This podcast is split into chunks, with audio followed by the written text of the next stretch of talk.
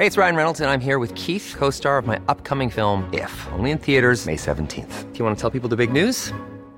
All right, I'll do it. Sign up now and you'll get unlimited for $15 a month in six months of Paramount Plus Essential Plan on us. Mintmobile.com slash switch. Upfront payment of $45 equivalent to $15 per month. Unlimited over 40 gigabytes per month. Face lower speeds. Videos at 480p. Active Mint customers by 531.24 get six months of Paramount Plus Essential Plan. Auto renews after six months. Offer ends May 31st, 2024. Separate Paramount Plus registration required. Terms and conditions apply if rated PG.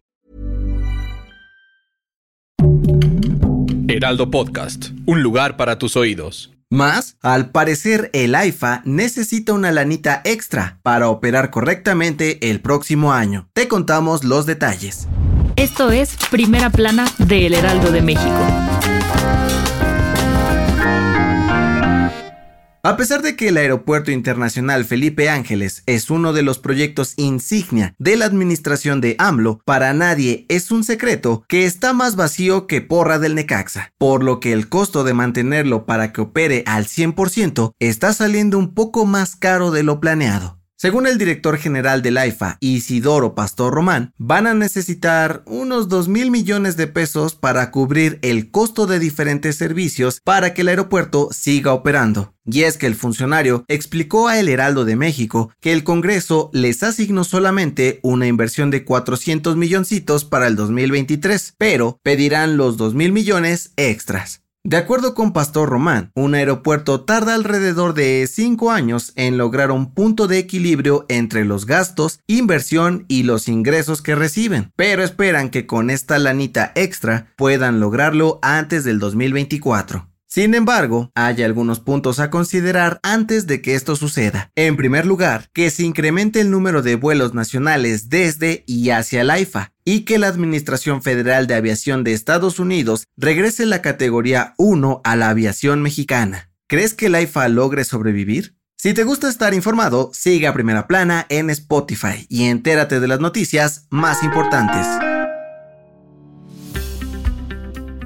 En abril del 2020, el gobierno federal impulsó la ley de amnistía y preliberaciones con el fin de ayudar a personas encarceladas que fueron víctimas de las injusticias, además de tratar de descongestionar un poco los centros penitenciarios. Pues bien, resulta y resalta que, según la titular de la Secretaría de Seguridad y Protección Ciudadana, esta estrategia está dando buenos resultados, porque entre julio y octubre de este año han liberado a más de 3.500 personas. La funcionaria explicó que se trata, en su mayoría, de personas humildes que no cometieron delitos graves, adultos mayores con enfermedades, indígenas y mujeres que permanecían tras las rejas por no poder pagar un abogado, les faltó un traductor o habían enfrentado trabas ante el sistema de justicia. Rosa Isela dijo que aún están analizando más casos de personas que pueden acceder a este beneficio y que esperan seguir avanzando para que haya más justicia en el país.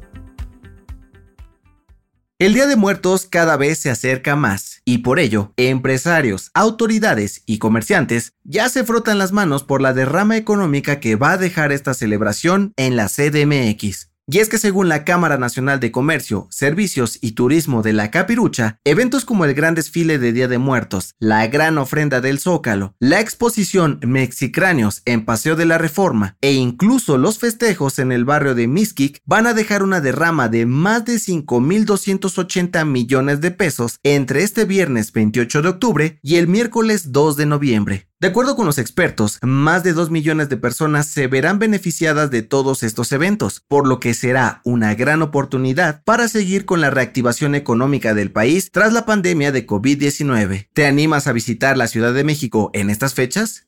En otras noticias, la Fiscalía de Guanajuato dio a conocer que detuvieron a dos de los presuntos responsables de la balacera en un bar de Irapuato, donde 12 personas perdieron la vida el pasado 15 de octubre. Las autoridades aseguraron que aún siguen buscando a otros sujetos involucrados. En noticias internacionales, este jueves, el presidente de Rusia, Vladimir Putin, negó que tenga intenciones de usar armas nucleares contra Ucrania. Aseguró que no tendría sentido, pues habría consecuencias muy grandes para la humanidad Y en los deportes, atención fanáticos del automovilismo, la jefa de gobierno, Claudia Sheinbaum, anunció que la Fórmula 1 y la CDMX renovaron contrato para seguir realizando el Gran Premio de México en el Autódromo Hermanos Rodríguez hasta el 2025 y no hasta el 2023 como se tenía previsto en un principio. El dato que cambiará tu día.